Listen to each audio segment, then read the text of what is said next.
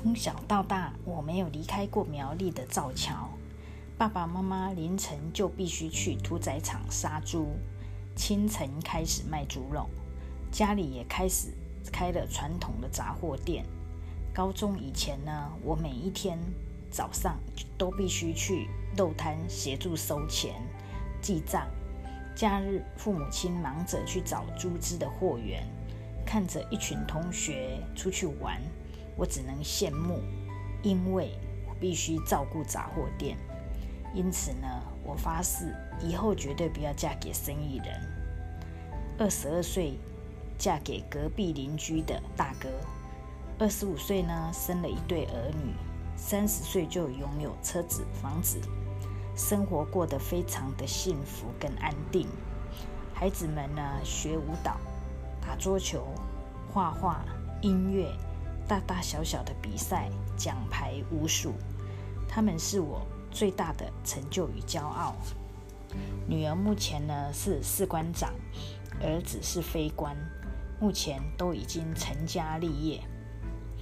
一九八二年，我们夫妻一起在石化产业上班。我从总务、人事，一直到董事长的秘书，二十几年的上班族，我非常满意和热爱我的工作。一九九九年。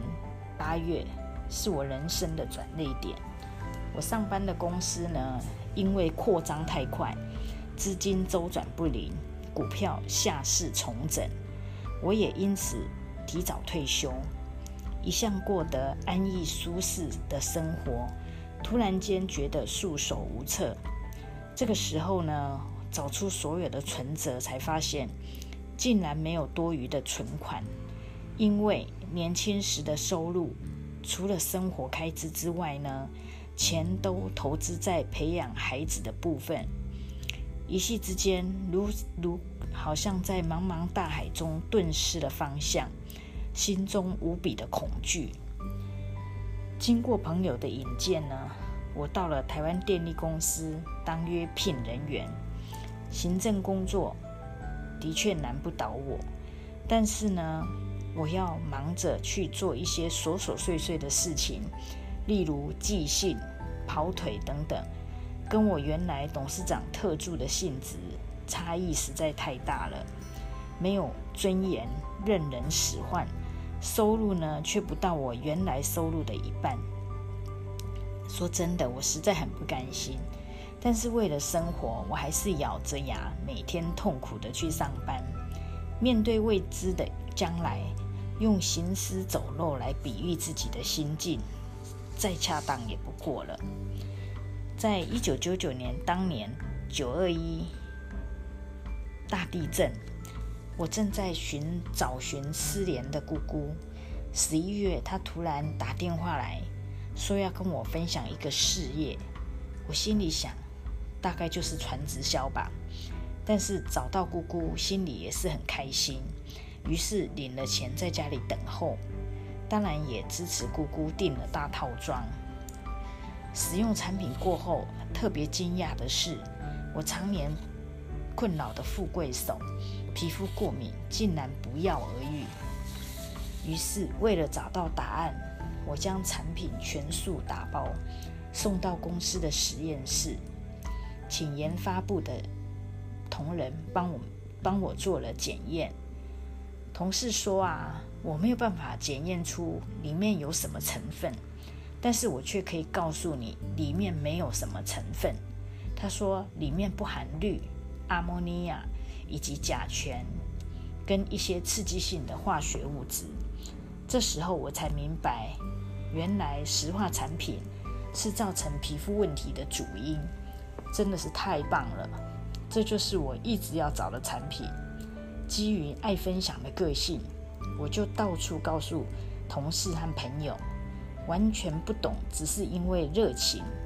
三个月，我竟然上了总监室，但是没有学习，也没有人带领，很快的我就遇到了续订的问题，也很多人因此开始谣传我在经营传直销，于是我渐渐就停滞了。虽然我的美乐家事业停滞了，但是我很多会员还在使用，我还是持续有领钱。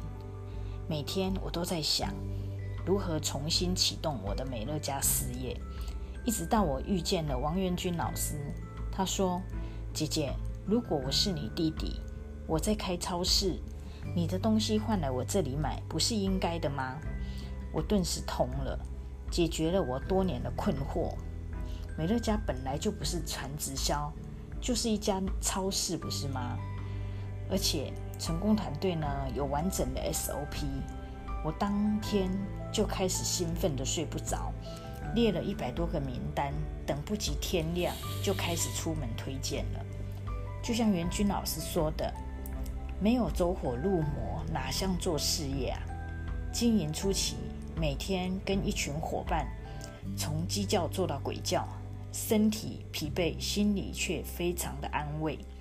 我用了两年四个月的时间达成资深总监，用了总共用了五年九个月完成了执行总监。公司也在投份为我们开了投份生活馆。这一路上，我不仅经营美乐家，也积极的参与妇女会。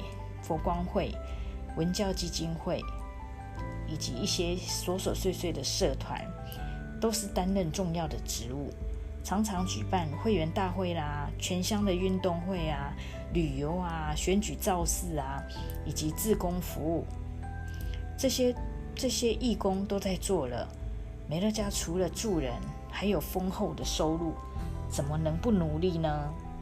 达成执行总监之后啊，我。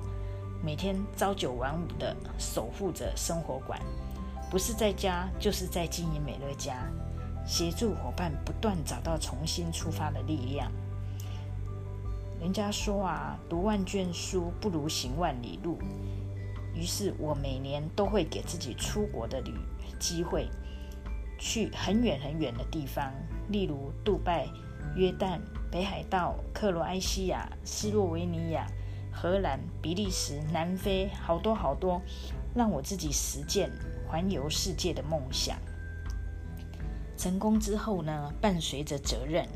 目前我担任成功团队任命制的会长，我想要协助更多人达成人生的目标，平凡中的不平凡。